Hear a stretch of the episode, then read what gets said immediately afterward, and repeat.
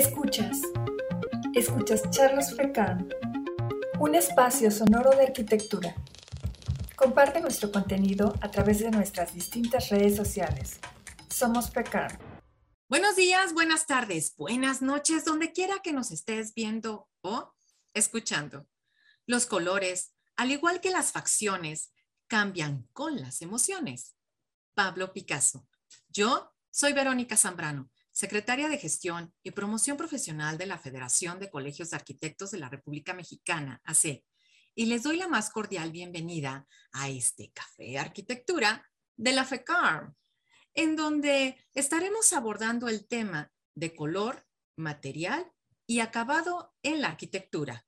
Desde la postura de nuestros invitados, abordaremos el color como una herramienta, su proceso creativo en el proyecto arquitectónico, su impacto y algunos casos de éxito.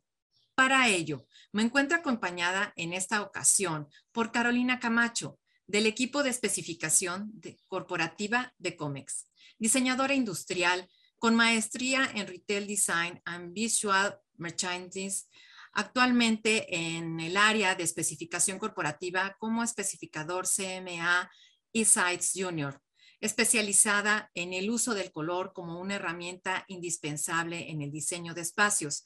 Se enfoca en realizar propuestas de diseño de color para desarrollos de gran volumen para el segmento B2B comercial y dentro de la división profesional de PPG Comex en México y Centroamérica, mediante el estudio de color, material, acabado y el análisis del consumidor.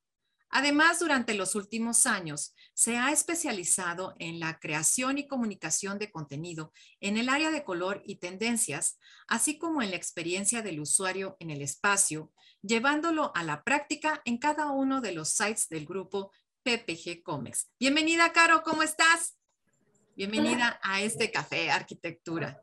¿Cómo estás? Hola a todos. Muy bien, gracias, pero gracias por la invitación. Estamos súper emocionadas de poder platicar un poquito de lo que hacemos con el color en los espacios y todo el proceso creativo que lleva. Excelente, bienvenida. Y bueno, ahorita platicaremos al respecto. Y le damos también la bienvenida a nuestro creativo de esta noche. Ella es arquitecta, egresada de la Universidad Motolinía del Pedregal, con especialidad en interiorismo por la misma institución.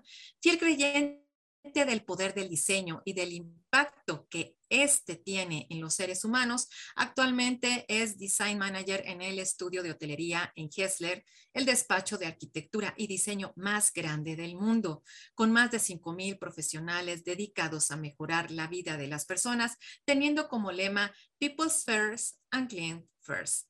Previa a esta gran experiencia, ha trabajado en diferentes despachos como DIN Interiorismo, Space Arquitectura y Sordo Madaleno Arquitectos. Convencida del trabajo en equipo y de la mano con el cliente, diseña la medida de lo posible desde la diversidad, el color y la experiencia de los usuarios. Ha estado involucrada en proyectos de diversas escalas, desde hoteles de amor, de 12 habitaciones hasta hoteles all inclusive de 600 habitaciones y 31, 131 centros de consumo. Ella es Montserrat Pueblita Enríquez. Bienvenida, Monse. ¿Cómo estás? Verónica, muchísimas gracias por la invitación. Lista para tomarnos este café. gracias, gracias. Sí, riquísimo, riquísimo. Esta noche padrísima, padrísima. Um, el color ha existido desde el origen del universo pero no siempre se ha pensado y opinado lo mismo de él, sobre su origen o sobre su composición. Desde la creación nos expresamos mediante colores. Nuestros antepasados se maquillaban y decoraban sus cuevas. En las pinturas rupestres se usaban pocos colores, el rojo, los ocres y el negro, que se obtenían del carbón vegetal y algunos minerales, mezclados con grasa mineral o resinas vegetales. Aristóteles sentenció que todos los colores se forman con la mezcla de cuatro básicos. Eran los colores de tierra, el fuego, el agua y el cielo, es decir, los elementos químicos de la antigüedad. Además, otorgó un papel fundamental a la incidencia de la luz sobre los objetos. Por último, el negro para la oscuridad, ya que el color que nos priva de verlos a todos. El físico y matemático inglés Isaac Newton dio un paso decisivo en la historia del color y estableció un principio hasta hoy aceptado. La luz es color. Y en 1665, Newton fue quien descubrió que la luz del sol, al pasar a través de un prisma, se divide en varios colores. Descubrió la descomposición de la luz en los colores del espectro cromático. Estos colores son el azul violáceo, el azul celeste, el verde, el amarillo, el rojo anaranjado y el rojo púrpura. Podemos observar este fenómeno cuando la luz se refracta en el borde de un cristal o de un plástico. También cuando llueve y algunos rayos del sol atraviesan las nubes. Posteriormente, el escritor alemán Johann Goethe estudió y probó las modificaciones fisiológicas y psicológicas que el ser humano sufre ante la exposición a los diferentes colores y su manera de reaccionar ante ellos. Su investigación fue la piedra angular de la actual psicología del color.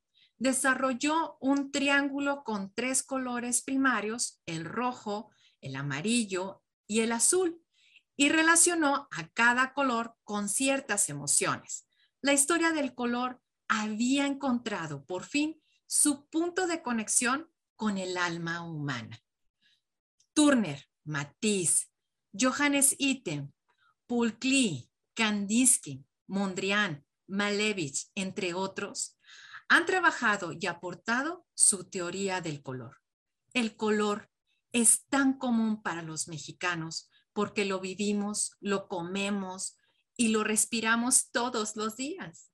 El color, en palabras de Marie-Pierre Corcuera, es la esencia del espíritu humano. En sí, con este preámbulo, me gustaría comenzar con Carolina y decirle de dónde nace esta metodología del color material y acabados. Bueno, muchas gracias, Vero. Em, es una metodología bien interesante que probablemente hemos observado desde siempre, pero no muchos la conocemos. Aquí en México creo que es un tema que puede resultar un poco nuevo, así como tal llamado metodología. Pero esta eh, nació en los años 60 y nace en un inicio para Ferrari. Ellos lo que querían era que dejaran de relacionar a los automóviles con algo estrictamente funcional, como lo buscaba Ford, y al contrario querían que los usuarios tuvieran este lazo mucho más emotivo con, con el automóvil como tal. Entonces, em, pues crean este color característico que seguramente ubicamos muy bien todos, que es el testa rosa, que es este rojo brillante, y empiezan a desarrollar toda una metodología de qué colores, materiales y acabados tenían que implementar en interiores y en exteriores de los automóviles para que cuando los usuarios se subieran sintieran como este lujo y esta experiencia que no tenían con alguna otra marca. Esto funciona súper bien. Actualmente lo vemos, ¿no? La gente hace lista de espera para tener el coche que quieren, el color que está buscando. Le venden un coche, el mismo automóvil con precios súper diferentes, si es mate, si es brillante, si tienen un tipo de acabado y lo diferente. Entonces, la verdad es que es algo con lo que estamos muy relacionados a partir de los años 90 la metodología se estructura mucho más y empieza a aterrizar en, eh, pues en los objetos que vemos todos los días, en electrodomésticos, en los, en los celulares, también es algo que pasa muchísimo, ¿no? Cada octubre, noviembre sale el nuevo iPhone y la gente quiere tener este nuevo modelo, pero está dispuesta a hacer lista de espera tres meses para que le den el nuevo azul el nuevo eh, verde. Entonces, en COMEX eh, trajimos en 2019 esta metodología para los espacios arquitectónicos, sabiendo que, pues justo, el color necesita un proceso creativo muy particular de la mano de todo el proyecto arquitectónico. Monse, y aparte, fíjate, lo que es color, material, acabado, ¿no? Estos tres conceptos que tienen que ver mucho en un proceso creativo tanto en temas culturales, sociales, ¿no? En la marca, en el cliente. Pues, eh, no solo eso, sí, o sea, para nosotros creo que lo más importante, o no creo, estoy segura que lo más importante es la experiencia del usuario, ¿no? Y todo suma, todo resta también, ¿no? Entonces, creo que eh, una de las cosas que más nos puede impactar como usuarios, y creo que eh, eh, mucho lo hemos experimentado, todos lo hemos experimentado, por ejemplo, en, en, en cómo Barragán utilizar el color, ¿no? Muchos para los que estamos con el ojo educado, pero aún para los que tampoco tienen el ojo educado o no, no tienen esta parte de percepción del color, pero entonces poder llegar a este vestíbulo que tiene el reflejo que hace, ya sabes, que todo el espacio se vuelva amarillo, se vuelva rosa, se vuelva, ¿no? Y poder jugar con estas emociones es algo que lo empezamos a analizar desde ese momento, ¿no? Que ya estaba pasando, pero que cada vez lo hacemos de una manera más consciente, ¿no? Y algo que nos pasa mucho es particularmente nosotros en el estudio de hotelería, pues lo que nos pasa es que tenemos estos estándares dependiendo de, la operadora con la que de repente trabajamos. Si no trabajamos con operadora, de repente es mucho más fácil para nosotros poder entonces poner todo este conocimiento que ya tenemos adquirido en todos los proyectos. Y, y también es qué es lo que quieres expresar en cada marca, porque no solo es la operadora, ¿no? Sino qué es lo que quiere decir en cada, en cada una de las marcas y quiere que se vea mucho más lujoso, mucho más accesible, mucho más juvenil, ¿no? Este, eh, eh, entonces, no es solo el color, es también la textura, es también el material, porque es muy diferente, y les voy a poner un ejemplo como para, como, como para que quede mucho más claro. Si nosotros vemos un sillón em, verde, limón en un lobby, con una tela súper fresca, lo vamos a relacionar mil veces más a una generación muchísimo más joven, ¿no? A que si vemos este sillón con una posiblemente forma similar, una de esas cambia un poco, pero vamos a pensar que podría ser la misma forma en una piel verde botella, inmediatamente vas a pensar que es para gente mucho más grande, ¿no? Entonces, no es solo el color y lo que y la experiencia que el propio color te da, sino en dónde está aplicado, cómo lo vemos reflejado. Eh, eh, el manejo de la luz es importantísimo para el color, ¿no? Y cada vez para nosotros es más presente, más consciente, no solo para las personas que nos dedicamos a diseño, y que nos dedicamos a entregar un proyecto para que se construya, lo vean, se cotice y demás, ¿no? Sino también para los clientes cada vez lo tienen mucho más presente la importancia de tener un consultor de diseño, sea in-house o sea de una, de una empresa este, independiente. Eh, en los mismos estándares, por ejemplo, ya te ponen también en, qué temperatura eh, de iluminación vas a estar hablando para saber cómo va a reflejar X o Y color o si nos vamos a, a, a, mover conforme a las horas del día y entonces posiblemente en la mañana sea una luz muchísimo más azul porque entonces necesitas tener más energía porque vas a empezar y entonces los colores los tienes que reflejar con muchísima más, este, eh, justo un tema de energía y en la tarde, entonces lo que queremos es uf, que la gente se relaje un poco más en el lobby, entonces vamos a volver la iluminación muchísimo más cálida, posiblemente la dimimos y la, la, la, pongamos mucho más bajita. Y eso, ¿cómo afecta en todo lo que tiene color? Porque todo refleja, ¿no? Y no solo es el muro, ¿no? Si no son, es el mobiliario, es lo que la gente, este, eh, como están vestidos, ¿no? Durante eh, los que me llevan conociendo muchos años saben que mi cabeza, yo la tuve de colorada y tener el cabello este, entre güero y blanco, lo traje durante ocho años, ¿no? La imagen que puedes llegar a dar, dependiendo el color de tu cabeza, ¿no? Es muy diferente si es un rojo si es un güero, si eres castaño, si te dejan las canas y no te las dejas, o, o si le empiezas a jugar con otros colores, morado, rosa, azul, ¿no? Y, y, es toda esta imagen que puedes llegar a transmitir hacia afuera. Entonces, el color eh, tiene tantos simbolismos para nosotros, tiene tantas cosas por gritar y decir, tan fácil como el rojo claro, se, eh, lo, vemos con este tema activo, como, lo, bien lo decía Carolina, ¿no? En el tema de los coches, ¿no? Y, cómo lo ves con velocidad y lo ves con emoción. Claro, pero ¿de dónde viene y en dónde empieza esta teoría del color? Ah, pues lo que pasa es que la sangre es roja, ¿no? Y entonces, en el momento en el que empezamos a analizar de dónde, de dónde van, de, de, de dónde provienen todas las cosas, por ejemplo, cuando empiezas a estudiar teoría del color, das cuenta que esta, este, esta nueva percepción que tenemos de que el rosa es femenino y el azul es masculino es súper nueva, ¿no? Porque no siempre fue así. Si nosotros identificamos a los reyes en, en, en siglos anteriores, los podemos ver con estas capas enormes, pesadísimas, rojas, y las vírgenes, ¿no? Esta, esta onda celestial y demás, justo estaban en los tonos de azul. Entonces, en algún momento cuando llega el blanco y le bajamos la intensidad de los colores, cambian de género, pero no siempre fue así, ¿no? Y entonces, este, estos temas culturales y cómo puede llegar a afectar o no este, estas aplicaciones, dependiendo de dónde estén, no solo en un tema arquitectónico, no solo en el muro, plafón, pisos, mobiliario, lo que traes puesto y demás, sino también en qué parte o en qué zona geográfica estén, El rojo en México es muy diferente que el rojo si lo pones en Estados Unidos, porque lo asocian más con la bandera, es muy diferente que si lo pones en, Abu Dhabi, es muy diferente que si lo pones en África, ¿no? Porque además los tintes cambian mucho, aún en México, eh, eh, nuestro maravillosísimo tono de grana cochinilla que yo amo, ¿no? Eh, y ver cómo se puede ir transformando el color si le pones agua o si le pones limón, ¿no? Y cómo se puede ir volviendo más boroña o mucho más claro, claro que afecta a, a, a la percepción de todos eh, de, de, manera espacial ¿no? y, y, de manera mucho más um, personal, ¿no? Ya, ya, ya terminas volviendo el espacio mucho más tuyo y también conforme a las experiencias que, que has tenido. Sí, sí, fíjate que sí, ahorita que me estabas diciendo eso de las cuestiones culturales, uh, se me vino mucho a la mente, digo, yo tengo muchos amigos allá en el continente asiático y sí, como también en, tanto en los procesos, en los procesos de juventud o, o de madurez, también los colores se van cambiando.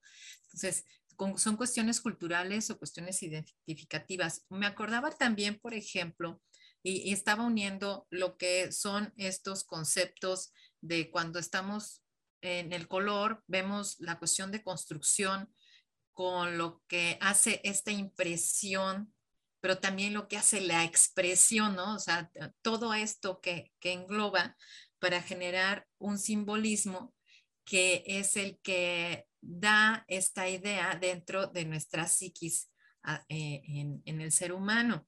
Ahora, podríamos ver cómo podríamos estar usando el color como una herramienta a favor dentro. Eh, me surge esta pregunta, a ver, llega un proyecto, llega un proyecto este, con este uso del color, y entonces, ¿cuál este es este proceso creativo en la parte del proyecto arquitectónico? ¿Cómo es que tú generas, llega tu proyecto y dices, ah, ¿sabes qué? Esta idea, esta paleta de color, o sea, ¿cómo es esto que, que se crea?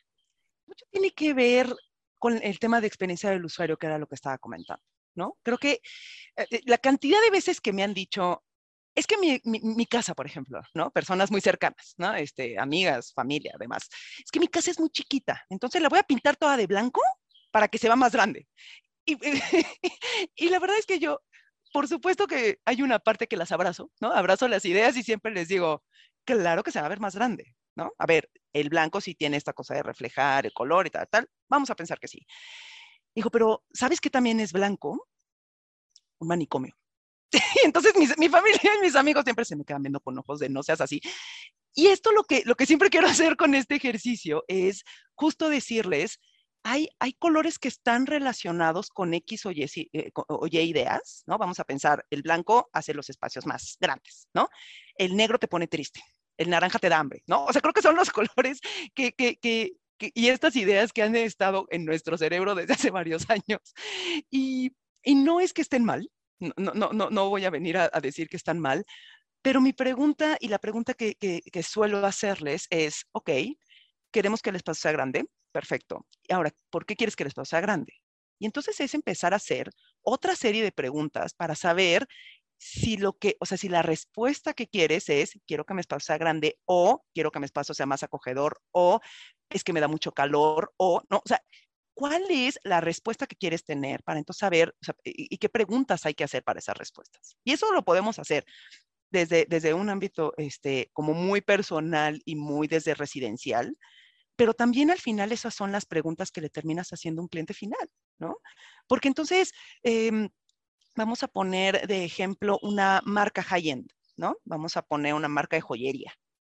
Entonces, si nosotros pensamos en una marca de joyería, cuáles son los colores que están, que están relacionados, ¿no? Eh, posiblemente entonces tenga un tema de poder, entonces por ahí posiblemente tengamos un rojo, ¿no? Este, em, em, empezamos a, también a, distinguir un turquesa por ahí para una marca que es muchísimo más joven, ¿no? O sea, ya, ya empezamos a ver un verde botella, por supuesto, y lo mismo que comentaba con el sillón, la verde botella va, va para otro nicho de mercado. Entonces, mucho tiene que ver y, parte de lo que a nosotros nos toca hacer con los clientes es qué es lo que queremos transmitir, qué es lo que la marca le tiene que decir, ¿sabes? O le quiere decir a sus usuarios. Muchos ya tienen, este, sí, el mío tiene que ser, ¿sabes? Hay, hay restaurantes, por ejemplo, eh, nos ha tocado mucho en el tema de retail, restaurantes que te dicen, ¿no? Mis guías de diseño, tú puedes diseñar todo esto como tú quieras, pero donde esté mi logo, el logo tiene que estar en de esta o esta forma, ¿no? Retroiluminado en blanco con un muro verde, vamos a pensarlo. Y el verde tiene que ser X clave. Entonces, hay cosas que si bien ya vienen por la marca, también puedes empezar a hacer las preguntas para saber por qué es así, ¿no? ¿Por qué quieres que el cliente cuando llegue vea ese muro verde con el logo, ¿no? Y qué es lo que transmite cada, cada uno de, estos, de, de, estas emociones. Por ejemplo, e, en, en, la parte de los hoteles, como experiencia personal, que, que, me, que, llevo trabajando en hoteles eh, aproximadamente 12 años, 12, 13 años, y me ha tocado trabajar con escalas de hoteles totalmente diferentes, ¿no? Y parte de lo que, eh, de, de lo que yo intento decir o transmitir es, todos los hoteles, y si lo ponemos así, todos son de paso porque ninguno vives. Entonces, llevando esa teoría, eh, ¿cómo dignificas y cómo haces que el espacio funcione para un hotel que va a costar 300 pesos por cuatro horas o 500 pesos por cuatro horas? ¿Y cómo vas a hacer, y, esa experiencia, ¿no? Cómo tienes que trabajar justo con los colores, los materiales, la reflexión de la luz y cuál es el fin y lo que quiere transmitir este producto y cómo lo vas a mover a un espacio que, posiblemente cueste, vamos a pensar, 5 mil pesos la noche, 7 mil pesos la noche. O sea, estamos hablando de un abanico enorme donde los usuarios son súper diferentes. Posiblemente acá nada más sean dos personas y acá sea una familia, ¿no? O personas con, otro income, con, con otro nivel de ingresos, ¿no? La experiencia que vas a tener va a cambiar, claro. Los colores van a cambiar porque no no forzosamente vas a hacer las mismas cosas, ¿no? Entonces, eh, eh, esto, por ejemplo, si lo transmitiéramos a una escuela, ¿cómo tendrían que ser diferentes los espacios? Sabemos que nuestra cabeza funciona diferente dependiendo del espacio en el que estemos. Sabemos que nuestra cabeza, en el momento en el que queremos recordar algo, lo primero que nos acordamos es el espacio. Y todavía antes que eso, nos acordamos del olor. ¿No? Entonces, si ya sabemos que el olor es importante, entonces, ¿cómo relacionamos el olor con el sabor, con el color? Tengo una amiga, por ejemplo, que em, no recuerdo cómo se llama este padecimiento, enfermedad y demás, que muchos en COVID lo tuvimos o se quedaron con él, que es el no poder oler y no poder saborear, ¿no? Ella así nació y ella así es, no es por, no solo porque le haya dado COVID, sino ella así es. Entonces ella una vez me hizo esta pregunta de, ¿a qué sabe el rojo? Yo me quedé con ojos de, no sé, y me dijo, claro, hay bebidas energéticas que la gente dice, yo quiero el rojo, yo quiero el morado. ¿A qué sabe el rojo? ¿Por qué estamos entonces relacionando con que el rojo es fresa o es cereza o es manzana? O hay muchas cosas rojas o es sandía, ¿no? O sea, ¿por qué el morado forzosamente lo estamos identificando con la uva, ¿no? Entonces, es este tema de experiencia que te da el propio color con la idea que era lo mismo que platicábamos de la parte cultural, y ya no solo de la parte cultural, sino de lo que te terminan diciendo que esto significa, ¿no? O sea, este café tiene que ser de este color. Y no sé si les ha pasado, pero eh, para los que toman o tomamos matcha, por ejemplo, la, la idea, dependiendo de en dónde lo tomes, es muy diferente y es el mismo verde. Ahí, por ejemplo, si es el mismo verde. El café igual, suele ser un café muy similar, el tono de la bebida del café, pero la experiencia que puedes llegar a tener entre una marca y otra, más azúcar, menos azúcar, ¿no? Pasa exactamente igual en los espacios. Si nosotros pensamos, por ejemplo, en un muro amarillo, yo soy yellow lover, para los que me sigan en redes, hashtag Yellow Lover, ¿no? Yo también. Yo también, ya somos tres. Es, es un gran color, ¿no? Y, parte de ser Yellow Lover es toda, toda esta cantidad de información que te avienta en el momento en el que ves este color, ¿no? No es solo que te ponga de buenas, Independientemente de eso, te da muchísima energía, ¿no? Eh, eh, eh, es, un, es un color que llena mucho los espacios, es un color que además se relaciona, por ejemplo, con la abundancia, pero, y, y esta es una parte cultural importantísima, me tocó trabajar en algún momento con chinos, ¿no? Y entonces se me hace a bien regalarle unas flores amarillas. Era una maceta con unas flores amarillas. Entonces volteo con mi cliente y le digo, oye, muchísimas gracias por todo. Te regalo esta maceta con flores amarillas. Y, me la recibió con una cara de, esta mujer, qué demonios, ¿no? Y le digo, todo bien. Me dice, lo que pasa es que el amarillo en China es para cuando te mueres. Nunca lo pensé, ¿no? Discúlpame, me la llevé, le llevo unas flores blancas, mejor, sí, claro, gracias, ¿no? Entonces, este tema de lo que puede llegar a significar para nosotros unas flores amarillas, ah, digo, no sé para ustedes, pero al menos para mí nunca ha sido en ningún momento muerte. Nunca, ¿no? Digo, el cempasúchil, que es un poco más mostaza, es un poco más naranja, ¿no? Pero el amarillo, amarillo de una margarita, por ejemplo, nunca lo, lo hubiera relacionado con muerte. En otra parte del mundo sí. Y lo mismo pasa en los espacios. Exactamente igual. Yo creo que por eso esta parte de los estándares y porque hay tantas marcas que ya estandarizan un poco los colores que puedas usar, aunque la experiencia pueda cambiar si estás en México, si estás en Dubái o si estás en Nueva York, que creo que esto es algo que ha ido cambiando, al menos en, este nicho de, mercado, eh, hace que entonces te puedas sentir en diferentes ciudades, pero con esta misma marca. Y eso es todo este estudio que nos hablaba Carolina justo, ¿no? Es una parte de metodología del propio color. Claro, y dentro de esta metodología, este, ¿cómo usar el color como una herramienta? Sí, justo creo que eh, Monse toca puntos súper interesantes.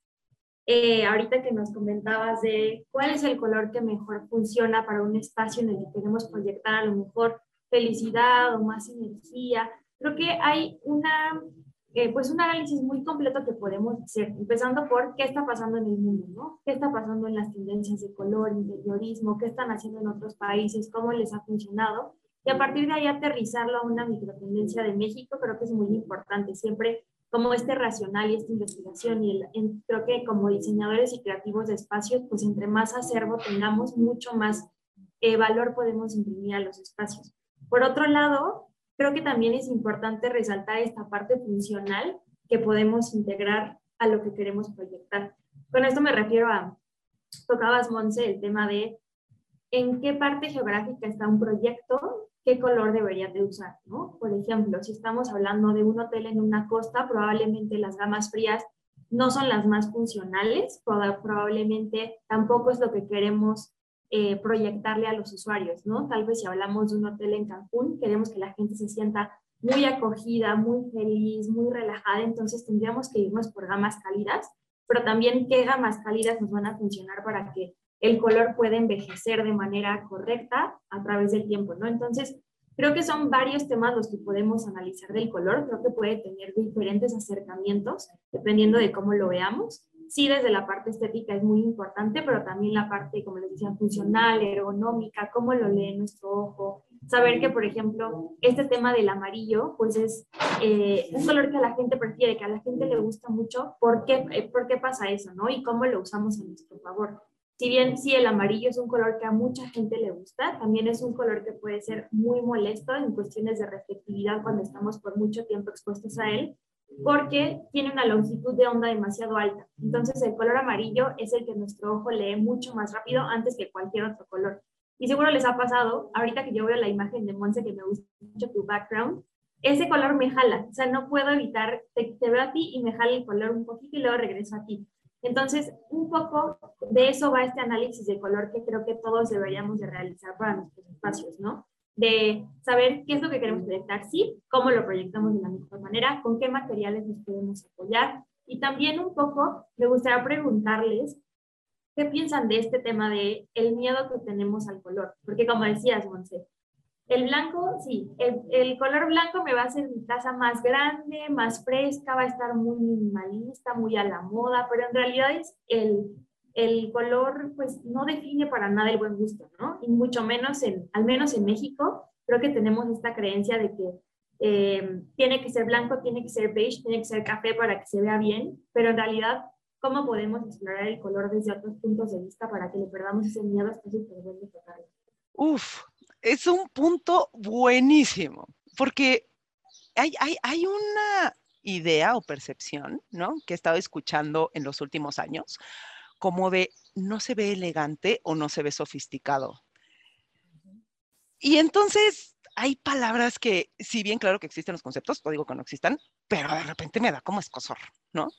Y entonces, entonces justo la semana pasada eh, estamos haciendo eh, un proyecto residencial, de los pocos residenciales que hacemos, es una brand residence, eh, en, en, Costa Rica. Entonces me marca la, la, la, directora de Costa Rica y me dice, Monse, nuestro cliente, el concepto que tiene es una casa mexicana. Y yo, ¿what? Y me dice, sí, o sea, quiere una casa mexicana y aprovechando que somos empresa global, entonces te marco para decirte, oye, ¿tú qué opinas de la mexicanidad? No, o sea, levanté la mano y le dije, es una pregunta súper complicada que a todos nos han hecho de queremos que refleje México y yo siempre me pregunto, no sé qué México estás viendo. ¿Sabes? Porque México, hay tantos Méxicos, ¿no? Está el México justo, está México de Baja California, está México de Ciudad de México, está México Guadalajara, está México Oaxaca, está México Sureste, está, ¿sabes? O sea, ¿qué México es el que te puedo representar? Porque no te puedo representar todos, es como, quiero comida mexicana, sí, perfecto, ¿cuál de todas? ¿no? O sea, te doy mole, te doy chile poblano, te doy, este, ¿sabes? Te, te doy una carne asada, te doy... Entonces, creo que por la misma este, eh, eh, cultura y esta eh, riqueza cultural que tenemos, hace que la parte del color de repente sea un poco complicada. Lo que le dije a esta directora fue, lo que te propongo es lo siguiente, vamos a hacer un design charrette, ¿no? Con todos los de México y vamos a decir qué es la mexicanidad para nosotros, ¿no? Y entonces el ejercicio fue justo mucho de, de, de, de que cómo, cómo sentimos cómo saboreamos, cómo olemos y cómo vemos México, ¿no? Fue a través de todos los sentidos, ¿qué es la mexicanidad? Veías el collage, ¿no? Porque además era, era una cosa como interactiva, entonces podíamos ir poniendo imágenes y al final lo que podías ver es que México es color, México es color y México es textura. Y entonces después nos, eh, eh, estuvimos una hora más o menos después platicando y parte de lo que les decía y, y, veíamos es, me encanta, amo, o sea, esta, cuando ponemos estas fotos de revista con la mesa de la sala con dos revistas, ¿no? Y yo soy una persona, by para los que me conocen y conocen mi casa, saben que yo soy una persona súper básica. Yo tengo lo que necesito y no más, ¿no? Entonces, en mi mesa de sala sí tengo una revista, una planta, tan, tan, ¿no? Pero en general, México es, y, con, con paréntesis lo pondré, ¿no? Es barroco. Y barroco, cuando hablo de barroco, no hablo de este ángeles dorados e iglesias poblanas, ¿no? México es mucho, Si vemos a los mexicanos y nos vemos nosotras, ¿no? Y, les, les, pediría que los que nos están viendo hicieran este ejercicio también, es vean sus casas, ¿no? O sea, pocas son los lugares que en verdad están curaditos con una planta, un lugar. No, tenemos mil texturas, mil colores, e, el muro, este, eh, un muro azul posiblemente, uno muro, ¿no? Tenemos las cortinas de un color y posiblemente el sillón de otro color. Y el gusto lo voy a dejar un poco como aquí, ¿no? Porque del gusto en este momento no voy a hablar, vamos a hablar más bien, o, lo que me gustaría enfocarme es más bien en, en este tema de la experiencia. Y mucho lo que dijimos en este Design Charrette es, para nosotros la mexicanidad es la casa de la abuela. Y la casa de la abuela es un sillón con un textil, el otro sillón con otro textil, el cojín, el regalito de primera comunión de hace 10 años, que más de una persona en México le hace hacer acumuladores, ¿no? O acumuladoras. Pocos somos los que podemos como regalar, tirar y demás y tener poco, pero aún así nos gusta tanto jugar con esto que creo que el miedo es, yo, posiblemente sea algo aspiracional ahora que lo platico, ¿no? Creo que nuestro miedo es a, a, a representar algo que no, no queremos ser. Y creo que mi invitación sería a jugar, ¿no? Nuestras casas deberían de decir quiénes somos, nuestros espacios deben de decir quiénes somos, ¿no? Eh, eh, yo me, acuerdo eh, en diferentes oficinas en las que he trabajado, en algún lugar tenía una con un muro enfrente, ¿no? Y este muro, cada vez que llegaba un proveedor nuevo, yo pegaba la muestra. Entonces tenía muestra de alfombra, muestra de muro, este, me acuerdo perfecto cuando descubrí que el color chiclamino existía en Comex. Para mí fue una locura, porque mi mamá cuando no sabía el tono del color me decía, sí, sí, color chiclamino. Cuando resulta que es como rosa, ¿no? Me acuerdo que así mi cabeza explotó y lo puse ahí también. Entonces terminó volviendo este como collage, ¿no? Y, y, y lo que pasaba es que le daba textura a este muro blanco. Y nosotros no somos o sea, claro que somos piezas en blanco, pero listas para empezar a tener otras cosas. Y particularmente los mexicanos, a ver, nos ponemos accesorios, nos maquillamos. Si tú vas a un, una tienda de ropa como muy, vamos a ponerlo en un mercado, en un mercado sobre ruedas, en un tianguis. Pocas son las cosas que te encuentres sin flores, sin cuadros, sin textura, sin, o sea, esta blusa posiblemente no la podrás encontrar en ese mercado porque nosotros gritamos cosas. Entonces, si, si, si tú ves a las personas, por ejemplo, vestidas en el metro, que es una cosa increíble, mí me encanta, ¿no? Lo que ves es color, ves a muchísimas personas maquillándose en la mañana, ves, ves que huele a muchísimo perfume, loción, en las mañanas, en las tardes es otro cantar, pero en las mañanas hueles muchísima jabón, este, perfumes, lociones, maquillajes. México es mucho, ¿no? Y yo creo que más bien sería aventarnos y atrevernos a expresar eso que somos, ¿no? Y, no solo porque, porque forzosamente tengamos que ser Barragán o tengamos que ser Geritz o tengamos que ser Legorreta, ¿no? Hay muchísimas personas que escucho como el, morado de, la torre de Legorreta en reforma. Es que es horrible. Y yo eh, eh, en esta ocasión no voy a hablar de formas de la torre, pero algo que sí aplaudo es que se salió de lo que todo el mundo estaba haciendo. Y entonces ves unas escaleras naranjas, ves unas escaleras amarillas, ves una fachada morada y luego en la noche se vuelve aquello un como antro con muchísima iluminación. No dejaré mis comentarios por aquí, pero, pero a lo que voy es ese atreverse a salir de la zona de confort es algo que yo voy a aplaudir. Y entonces quizá más bien sería empezar a analizar qué colores son los que queremos ocupar. Posiblemente esto en una casa no lo quieran tener, ok, pero entonces, ¿qué pasa si nos vamos a un azul marino? ¿Qué pasa si nos vamos a un rojo quemado? ¿Qué pasa si nos vamos, no? O sea, los colores neutros es mucho más allá que beige, crema, grises, blancos, ¿no? Empezando porque los grises y todos los beige hay cálidos y fríos, ¿no? Y de repente me ponen en casas un gris rata de oficina y yo es como, por favor, no pongas eso, ¿no? Entonces, creo que es la, responsabilidad que nosotros tenemos como diseñadores, como especificadores, ¿no? Es hacer que nuestros clientes se atrevan un poco más, ¿no? Y se atrevan a jugar con estos tonos y se atrevan a no tener miedo, porque algo que tiene maravilloso la pintura, particularmente la pintura, no voy a, a hablar de los demás acabados porque hay un tema de presupuesto que no siempre se puede tocar, pero particularmente la pintura, si no te gusta ese tono o si te cansas, puedes ir a Comex a comprar otro color, ¿no? Y muchas veces lo puedes hacer tú. Y el espacio cambia tanto cuando podemos poner color y cuando podemos poner estas texturas y cuando podemos jugar en, en poner un tapiz, en poner otro acabado. Creo que más bien sería ver en qué gamas de color nos queremos poner, ¿no? ver que la, la zona, la, la, parte de colores neutros, eh, el, espe el, espectro de los neutros es mucho más amplia, ¿no? Eh, y, no, y que color no forzosamente son colores vibrantes, ¿no? Color también es el azul marino, color también es el verde botella, color también es e, estas otras cosas, pero creo, creo que es un tema de, de, de, miedo a posiblemente hasta ser criticados, ¿no? A ver, que, como, que como arquitectos nos pasa un chorro, a los que no nos vestimos siempre de negro, nos ven como, ¡Ah! Sí. pero ¿cómo? Sí, pero fíjate, miedo, eh, comentaba en una ocasión una, una, maestra y decía, a ver, miedo no podría ser porque deberíamos de quitárnoslo precisamente por ser mexicanos y tener estas raíces culturales de, esta vestimenta, ¿no? Pero aparte es mejor estar experimentando eh, en un metro cuadrado o, en un muro chiquito y decir, a ver, ¿cómo me siento yo con este color? ¿Cómo, ¿Cómo me experimento? Ah, no, no me gusta. Ah, bueno, voy por otra lata y yo creo que ahora con este y lo pinto.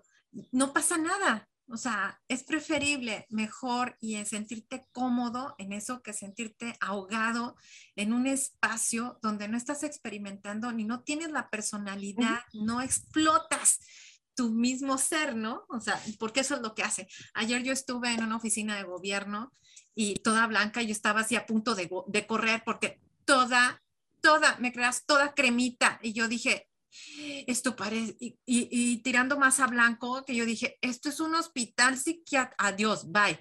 Entonces, Sí, o sea, cuando tú ya estás familiarizado con esto del color, que esa es otra, ¿no? Que tú le das el espacio y todo, ya lo identificas, lo ubicas, dices, ¿cómo le hará la gente como para, para estar trabajando aquí? Porque ahora es productividad también, ¿no? Es productividad, es también es la iluminación, es todos estos contrastes que se generan con el color, estos claroscuros, estos, estas cantidades cuantitativas y cualitativas que se ven en el color que tanto está amalgamado con esto, con estos espacios, con la ergonometría. No, y no solo eso, porque, a ver, creo que el color también de repente es mucho más que pintar el muro, ¿no? vamos a poner otro ejemplo. Poner plantas. Es color. Es color. O sea, vamos a pensar en un, y seguro les ha tocado, y yo amo eh, eh, eh, una casa que quiero mucho, que voy de visita, tienen unas bugambilias a la altura de la sala y comedor y son unas bugambilias. Y entonces refleja el color y la estancia se termina volviendo, ya sabes, con este color como bugambil, ¿no? O, o, todo, últimamente mucho lo experimentamos. En marzo, en Ciudad de México, la ciudad se vuelve morada. Y entonces empezamos a ver estas alfombras hermosas de cuando las flores de, las jacarandas empiezan a caer y empezamos a ver reforma, ¿no? Este, cómo se empieza a transformar. A ver, y en Guadalajara pasa con, justo pasa con el amarillo con las primaveras. Entonces, y de repente no, es solamente pintar un muro, es también empezar a jugar con estas otras cosas, que, justo eh, en los espacios corporativos, en interiores corporativos, importantísimo también tener eh, algo de plantas y vida, porque trabajar en una caja blanca, al final creo que nos sentiríamos todos medio hámsters en una, en una rueda como medio interminable. Y, no sé qué tanto ayuda, eh, sabemos que no, ¿no? En un tema de productividad, porque si, si, no estás bien emocionalmente, sabemos que faltas más a trabajar y entonces, por lo tanto, a la nómina le sale más caro, ¿no? Empezar a analizar todas estas cosas que a nivel neuronal ya sabemos que pasan. Ya sabemos que trabajar y tener espacios donde puedas trabajar al aire libre funciona de repente también mejor. No siempre lo más práctico, tener una computadora en el sol, no.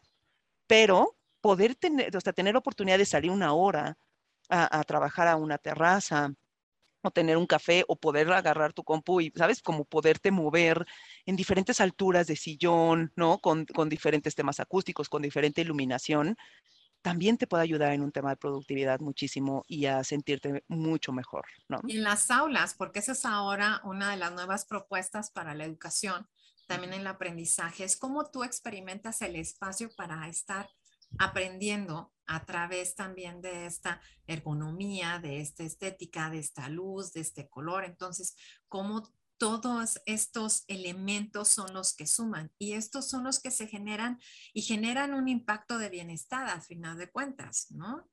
Sí, total. Por ejemplo, vamos a pensar que si, eh, eh, justo si te acuerdas, lo que comentaba ahora, ¿no? Si tú te intentas acordar de algo, te acuerdas del espacio, antes de eso te acuerdas del olor. Entonces vamos a pensar que te quieres acordar de la clase de historia. Pero en el mismo salón también aprendiste que 2 más 2 es 4, pero en el mismo salón también aprendiste ciencias naturales. ¿cómo te vas a acordar de lo que viste en historia? ¿no? Si nosotros pudiéramos y aprendiéramos a diferenciar y a diseñar este, estos espacios, y no solo a diseñarlos, sino a tener estos clientes que se puedan atrever con nosotros a cambiar los espacios y entonces a tener el salón de historia, el salón de matemáticas, el salón, y no el salón de primero A, primero B, segundo A, segundo B, que a muchos nos, nos tocó experimentar, ¿no? Y creo que esto, esto va a ayudar eventualmente porque la parte de cómo educas después se, termina también, o más bien, ahorita como pasa al revés, que como estás trabajando permea a cómo estamos educando. Me encantaría que fuera al revés, como estamos enseñando, ¿no? Y entonces que pudieras tener esta continuidad entre cómo, cómo aprendes en la escuela, pero también cómo aprendes en el trabajo. Sí, sí. Mm, justo creo que tocas un punto súper importante, Monse, que es la apertura que tiene el cliente y también nuestra labor como comunicadores, ¿no? De, de, la importancia del color. Algo que a nosotros nos pasa muchísimo es que cuando nos toca intervenir a alguna escuela, la respuesta es siempre no, siempre quieren azules, siempre blancos, siempre grises, y les da un poco de miedo esta intervención con colores naranjas o rosas, pero la verdad es que podemos jugar mucho con las propiedades del color. Probablemente, como bien decían, no va a ser este color rosa intenso, pero sí podemos irnos por una tonalidad, un poco menos de saturación, jugar con el resto de la historia de materiales para potenciar esos colores más. Y creo que el color tiene un montón de impactos a nivel fisiológico también, que a veces pasamos por alto. Entonces, em, les quería compartir un dato muy interesante de que en México, bueno, ahorita Comex tiene 5.000 tiendas. Sabemos que el color que más se vende en cualquier tipo de recubrimientos es el blanco. Sin embargo, el segundo más vendido es el color naranja, el color eh, como mandarina. está muy sorprendente, pero si hacen el ejercicio van a poder ver que si salen a las fachadas, muchas son naranjas, las fachadas de vivienda. Y esto es porque justo nos da un poco de miedo qué es lo que hay adentro, cómo vamos a pensar que se ve nuestro espacio si le ponemos un sillón o, un, o el recuerdito de los 15 años. Y pues pensamos que con blanco no va a haber falla, ¿no? pero afuera queremos comunicar quiénes somos, queremos comunicar que somos una cultura bastante alegre, bastante cálida. Entonces, em, justo también, o sea, el color es una herramienta muy asequible, muy aterrizable, es mucho más fácil cambiar un muro que cambiar tu sillón, entonces puede ser eh, mucho más atrevido con el tipo de materiales que usas en tu espacio, ¿no? También otra cosa muy importante es que eh, pues sí, entre el 60 y el 90% de la primera información que recibimos, que, nos, que se nos queda en el cerebro, que nos impacta, se refiere al color. Entonces, creo que también está muy interesante cómo podemos implementar todas estas variables arquitectónicas que justo, como decías, Monse, van mucho más allá de la vista, ¿no? Que involucran a todos los sentidos, al olfato, al tacto, al sonido y cómo podemos crear una experiencia mucho más interesante que a lo mejor a la gente le espanta esto, ¿no? Hay un color naranja, pues sí, pero ¿cómo podemos complementarlo con el piso, con los textiles, con el mobiliario, con la iluminación para que sea un espacio que al contrario de darte miedo se te antoje estar ahí y dependiendo de la actividad que tengas puedas sacarle el mejor provecho? Total, por ejemplo, a, mí me tocó un, un, proyecto muy interesante porque fue muy chiquito, ¿no? Entonces era un café chiquitito sobre Álvaro Obregón, de esto hace, hace ya varios años. Y era así, hijos, es que si yo les digo que era de 5 por 3 me van a decir que estoy exagerando, pero en serio era una cosa muy pequeña. Y entonces nuestro cliente al final eran, eran muy jóvenes y nos dijeron como, es que no sabemos qué hacer con el espacio, ¿no? Necesitamos una barra de café, eventualmente necesitamos un sanitario y, queremos poner muchas cosas, pero tengo, eh, no me acuerdo si tenían 15 o 20 metros cuadrados, pero en serio era chiquitito. Y lo que terminamos haciendo fue muy interesante, porque lo que terminamos haciendo es, hicimos una caja negra. Y porque, eh, a diferencia del blanco que todo el mundo lo relaciona con, claro, el blanco es enorme, ¿verdad? Lo que vimos es que, claro, el negro no terminas viendo los límites. En el negro no es evidente el límite. Entonces, ah, o sea, e, era, era totalmente en contra de toda la teoría de el blanco es de los espacios más grandes porque entonces el reflejo del color y tal, tal. Y justo lo que hicimos fue una caja negra mucha herrería, ¿no? O sea, todo el tema de la barra y demás con chapas naturales, chapas que eran más bien en tonos de salam, ¿no? Que tiene como mucha presencia, es una, es una, es una chapa como muy gritona, ¿no? Este, y escogimos una como muy veteada y que tuviera mucho, mucho esta, esta catenaria con los blancos y con madera que tuviera como eh, este movimiento. Y entonces era en ese momento, apenas empezaba, porque ahorita ya el espacio instagramable pareciera que es básico en todos los proyectos, pero en ese momento apenas empezaba, era por ahí de 2013 más o menos, 13, 14 posiblemente. Y entonces lo que pusimos fue colores neón, o sea, era jugar con neones, ¿no? Para, este es el café, este es el sanitario, aquí pagas, aquí, ¿no? Y entonces toda la comunicación era a través de neones, de un neón que era muy rosa. ¿no? Lo que hizo es que en esa zona, en la noche, hay mucha gente. Uh, Lo que terminó pasando es que ellos no vendían alcohol, pero aún así terminaban muy tarde y abrían muy tarde, porque entonces iban muy noche las personas a tomar ahí café. Lo que hicimos en, en el momento de cambiar el concepto y que la cafetería no tuviera estos, estos tonos cálidos, ¿no? Con el sillón y esta onda que ahora caracterizamos todos con un Starbucks porque Starbucks decidió meterse en el cerebro de todos. Eh, lo que hicimos fue cambiar la experiencia del usuario, cambiando totalmente el espacio y dejando que lo que se viera era una barra de café con una cafetera muy linda, porque era una, una, empresa que en verdad se interesaba por que la experiencia, porque si fueras a tomar café, ¿sabes? O sea, no, sí, sí, si quieres trabajar, trabaja, pero aquí vienes a tomar café y entonces experimentamos con diferentes este, granos de café, en dónde están y tal, tal, y era una caja negra, ¿no? Y con eso nos dimos cuenta también nosotros, y, y- y nosotros también tenemos miedo, ¿no? Porque también cuando diseñas, a veces diseñas con miedo cuando decides salirte, o casi muy, o muchas veces tienes miedo cuando decides salirte de estas zonas de confort y empiezas a usar otro tipo de colores. Eh, pero algo que suma mucho es tener este cliente que se arriesga contigo y que está dispuesto a aventarse, a cambiar las experiencias y a que, y, él sin querer volteó y nos dijo, muchas gracias. Volvieron mi café, un café que viene ahora Godín, las personas que trabajan aquí, y además ahora tengo otro turno, porque entonces también vienen en la noche a tomar café. Es una cafetería que cerraba, no me acuerdo si 12 o 1 de la mañana más o menos, ¿no? Entonces, pensar que el color no es solo desde la experiencia del usuario, que por supuesto que es importante, sino también esto cómo puede tener un efecto económico, porque hasta ahora no he escuchado a ningún cliente que esté peleado con su dinero, ni con que le vaya mejor, ¿no? Y poder entonces ir justificando que si te sales de estas zonas de confort, puedes entonces tener otra respuesta, ¿no? Puedes tener entonces eh, eh, eh, otro, sí, ot- otro outcome de repente de, de- de- de- la información en la que estás, en la que estás metiendo, nos da herramientas para poder entonces eh, aventarnos muchísimo más y salir de esta zona de confort. Sí, así es, así es. Bueno, eh, eh, dentro eh, del despacho, ¿han tenido a- alguna colaboración de muy manera de particular con Comex en la que quieras ahondar al respecto? Justo, sí, justo ahora estamos trabajando en un eh, hotel en Manzanillo eh, con, con una operadora no definida, ¿no? Es, es una operadora, pareciera que parece hasta ahora, ¿no? Es una operadora como muy local. Algo que nos encanta este proyecto es que sabemos que lo que más contamina en el momento de construir es el concreto, ¿no? O sea, el concreto y los humanos como que no estamos entendiendo que no nos llevamos muy bien, pero pues es muy eficiente cuando estás en, una ciudad como Manzanillo, ¿no? Y más si estamos a la orilla del mar, porque salinidad y de esos temas que todos conocemos.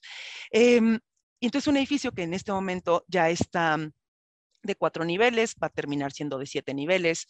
Eh, eh, tenemos esta parte entonces de, arquitectura y, todo que sea como regenerativo, ¿no? Entonces estamos trabajando además con temas de ingenierías y demás. En cuanto esté más avanzado el proyecto, con mucho gusto podemos enseñar más información, pero todavía no estamos ahí. Y parte de lo que el cliente también quería era expresar esta mexicanidad, ¿no? Nuestro cliente no es un cliente nacional, pero nos decía, quiero que, quiero que mis clientes cuando lleguen vean que están en México. Y algo que tiene Manzanillo es que es, es el puerto más importante de México. La verdad, para mí fue algo nuevo. Yo pensaba que era Veracruz, pero no, Veracruz es el número dos. Manzanillo tiene una cantidad de buques increíble y justo nuestro hotel está viendo al mar, pero hacia el otro lado ves toda la parte de esta eh, como laguna que tienen, o lago laguna, donde se ven todas las grúas con estos colores súper vivos, hermosos de las grúas. Yo amo las grúas justo también por eso. Entonces es un hotel que tiene estas dos vistas, como selva más grúas y del otro lado tiene el mar. Lo que quisimos fue aprovechar parte de lo que ya teníamos, aprovechando que ya no íbamos a contaminar de una manera tan considerable el medio ambiente.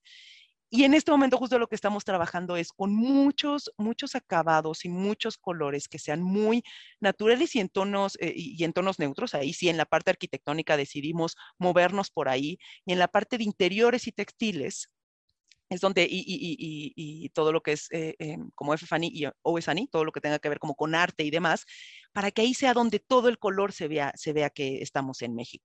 ¿No? Y entonces el tema es tener unos murales en las escaleras, que tenemos un par de escaleras, y justo lo que hemos estado ahorita trabajando con Comex es en estas fachadas y en estas fachadas que nos puedan dar, sin tener forzosamente el material natural, vamos a pensar, digo, no es el caso de una cantera, pero vamos a pensar una piedra natural como una cantera o, o como este, granito, demás, que pudiera tener diferentes texturas. Justo lo que estamos trabajando como muy puntuales en estos acabados que te dan un tono más bien hacia los naranjas o hacia los ocres, hacia unos temas muy terrosos. El cliente conoció el chucum.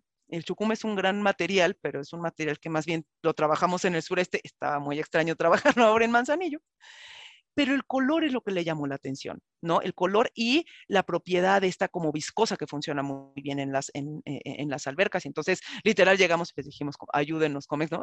este, ¿Cómo podemos trabajar esta especificación para que funcione también para el cliente eh, en el tema de albercas este, con un tono más neutral? Con toda la especificación hacia las habitaciones. Y en esta ocasión, como comentaba, el color lo vamos a dejar más hacia interior, hacia efefanía, hacia textiles. Y yo creo que esa, esa ha sido como una colaboración muy interesante porque todas las muestras han estado en estos tonos y en no no tan naranja, ¿no? no no tan no, que, que, no tenga este, este gránulo tan grande, ¿no? Queremos que sea un poco más chiquito.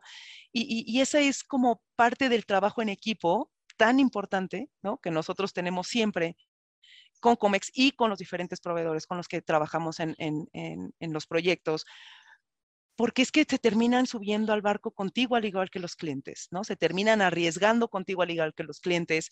Y si no tuviéramos esta conversación cliente, diseñador, proveedores, ¿no? Los proyectos serían verdaderamente aburridos y apáticos. Comprometidos en implementar y desarrollar ambientes que contribuyan a mejorar la calidad de vida de las personas, la Fundación Chocho y COMEX, División Profesional, intervinieron en el piso de oncología del Instituto Nacional de Pediatría. Para cumplir esta premisa, con la nueva pintura antibacterial diseñada para reducir hasta un 99% las principales bacterias patógenas que viven en el medio ambiente y que ocasionan enfermedades respiratorias y gastrointestinales. Construimos espacios interactivos, llenos de color, que brinden emociones positivas y acogedoras para generar una experiencia lo más confortable posible en el entorno, impulsando la creatividad, imaginación y los sueños de cada niño. Con Comex, División Profesional, entrega color, innovación y calidad para brindarte la mejor solución a cada una de tus necesidades. Sí, ya lo creo. Oigan, pues este tenemos que ir cerrando y no sé qué recomendación pueden estar dándoles a nuestros seguidores eh, FECAR ah, al respecto de material, color, este, color y, el acabado, ¿no? Al final de cuentas, para que algunas recomendaciones que tengan para, para nosotros. Carolina, si quieres empezar tú, porque yo he hablado hasta por los codos. Eh, bueno, pues como recomendación me gustaría siempre, lo comunicamos todo el tiempo, anímense a usar color en sus proyectos. Eh, es súper importante darle su proceso eh, creativo al color eh, no tomarlo por sentado, muchas veces termina siendo esta parte que decides al final, ¿no? Comienzas a hacer todo el desarrollo arquitectónico, planos, todo, y al final por intuición empiezas a elegir los colores, materiales, acabados, pero creo que debería de iniciar de la mano de la concepción del proyecto, de la mano del concepto, de la mano de cómo va evolucionando, y hay un montón de material que pueden encontrar en las redes sociales de COMEX, en la página de COMEX División Profesional también. Un grupo de expertos se dedica a hacer justo este tipo de análisis de tendencias sobre, no sé, escuelas, hospitales. Entonces, los invitamos a que también puedan visitar estos, em, estos artículos y si tienen alguna duda, pues siempre estamos para apoyarlos. Gracias, gracias, Monse no sé por cuál consejo empezar. A ver, creo que el primer... Todos, yo sé que son muchos, pero todos. El primer Queremos consejo, todo. El primer consejo que yo daría definitivamente es cuestionense todo el tiempo, ¿no? O sea, creo que parte de la cultura que tenemos en el despacho, ¿no? Es, eh, o sea, en verdad, pregunten. Alguien va a saber la respuesta. Y si no, analiza, ¿no? Entonces, parte de esto también es en mi espacio qué es lo que estoy buscando, ¿no? ¿Qué es lo que quiero transmitir? ¿Qué es lo que yo soy, ¿no? Em, Y las tendencias son importantísimas en verdad, en verdad, eh, eh, nosotros agradecemos infinitamente las tendencias que, o sea, eh, em, yo, espero noviembre, ya sabes, este, entre octubre y noviembre como para el evento de las tendencias, porque además justo salen los colores y las tendencias del año de, este, de Comex y muchos más que se suman también a, este, a estos temas de color. Y si bien son importantes, también siéntase con la libertad, particularmente residencial, ¿no? de experimentar con lo que consideren que les funciona a ustedes porque no forzosamente te va a funcionar lo mismo que al vecino, ni te va a funcionar lo mismo que a tus hermanos o hermanas o papás o amigos, ¿no? Porque gracias al universo no somos iguales. Entonces, creo que atreverse a experimentar, a comprar una silla de color, un sillón diferente, pintar un muro, cambiar el, este, la, iluminación para saber cómo esto afecta en tu espacio, aunque sea como ¿qué pasaría si, no? Importantísimo creo que para los humanos, porque además cambia muchísimo nuestra experiencia en el espacio. Y poder experimentar tu espacio en, diferentes horas, que fue algo, por ejemplo, que a muchos nos pasó en la pandemia en nuestras casas, ¿no? No sabíamos cómo entraba, o, o, sea, porque lo vivíamos de fin de semana, lo vivíamos diferente pero cómo es vivir tu comedor o tu estudio o tu escritorio o tu cama, porque algunos trabajan en cama, este, a las nueve y media de la mañana, ¿sabes? Cómo entra la luz y cómo refleja en el piso y cómo refleja en los muros y cómo refleja en la planta y cómo, ¿sabes? O sea, atrevernos a experimentar para poder entonces tener todas estas experiencias en los lugares que habitamos, sea trabajo, este, casa, oficina, residencia, lo que sea, eh, creo que eso nos va a ayudar mucho a poder salir de las zonas de confort. Y un poco de incomodidad, creo que a todos nos ayuda. Creo que eh, el, poder experimentar en, gracias o sea, que, creo que tener la diversidad de amistades, ¿no? Y de familia que tengo, es algo que me hace cuestionarme muchas cosas, mucha parte del tiempo. Y entonces eso me hace, y, creo que eh, eh, es lo que es lo que provoca la diversidad y por eso intento yo siempre diseñar desde la diversidad, desde el poder cambiar y ver cuáles son las realidades de los demás, entonces puede ayudar a que tu realidad mejore, ¿no? Porque si empiezas a diseñar para una persona con debilidad visual, ¿no? Y pensar a diseñar para una persona que tiene este, eh, algún tipo de discapacidad motriz, también entonces sabes qué acabados poner, pero también qué colores utilizar, ¿no? O qué colores no utilizar. Eh, eh, eh, si, si, si, si, para los que diseñamos mucho en México, sabemos qué colores son, funcionan mucho mejor aquí, ¿no? Y entonces poder esto trasladarlo a nuestras casas o trasladarlo a otros espacios y, entonces empezar a ver cómo funcionan los colores con nosotros. Compremos una taza naranja, verde, amarilla. Veamos cómo nos sentimos tomando el café en una taza diferente, con una forma diferente, ¿no? Porque entre más podamos abrir nuestro espectro de diversidad y entre más podamos este, preguntarnos acerca de lo desconocido, podremos también ser mucho más empáticos. Y yo creo que algo que le hace mucha falta a nuestra sociedad es empatía, ¿no? Y diseñar desde la empatía, para los que nos dedicamos a esto, pero también ser más empáticos con esta diversidad que tenemos en una ciudad particularmente como la Ciudad de México, que, que, que, que al menos es donde yo habito en este momento. ¿no? Si esto lo podemos empezar a transformar desde el color, siempre tendré aplausos. Entonces, este, así, aplaudiré a quien lo haga. Así que esa, esa, esa sería mi recomendación. Siempre, siempre preguntarse cómo es estar del otro lado y, y a, a, a partir de eso, aventarse. De repente al vacío, pero aventarse. Aventarse, excelente. Pues muchísimas gracias por habernos acompañado. Agradezco infinitamente el haber compartido con nosotros esta charla exquisita, ha estado riquísima. Es tema muy largo, la verdad, pero pues tenemos el tiempo contado. De igual manera, agradecemos a todos nuestros seguidores en nuestras redes sociales, FECARM, Facebook, Instagram, Twitter, Spotify, YouTube. Mi nombre es Verónica Zambrano, secretaria de Gestión y Promoción Profesional de la Federación de Colegios de Arquitectos de la República Mexicana, AC. Y esto fue Café Arquitectura de la FECAR. Hasta la próxima. Charlas FECAN, un espacio sonoro de arquitectura. Somos FECAN.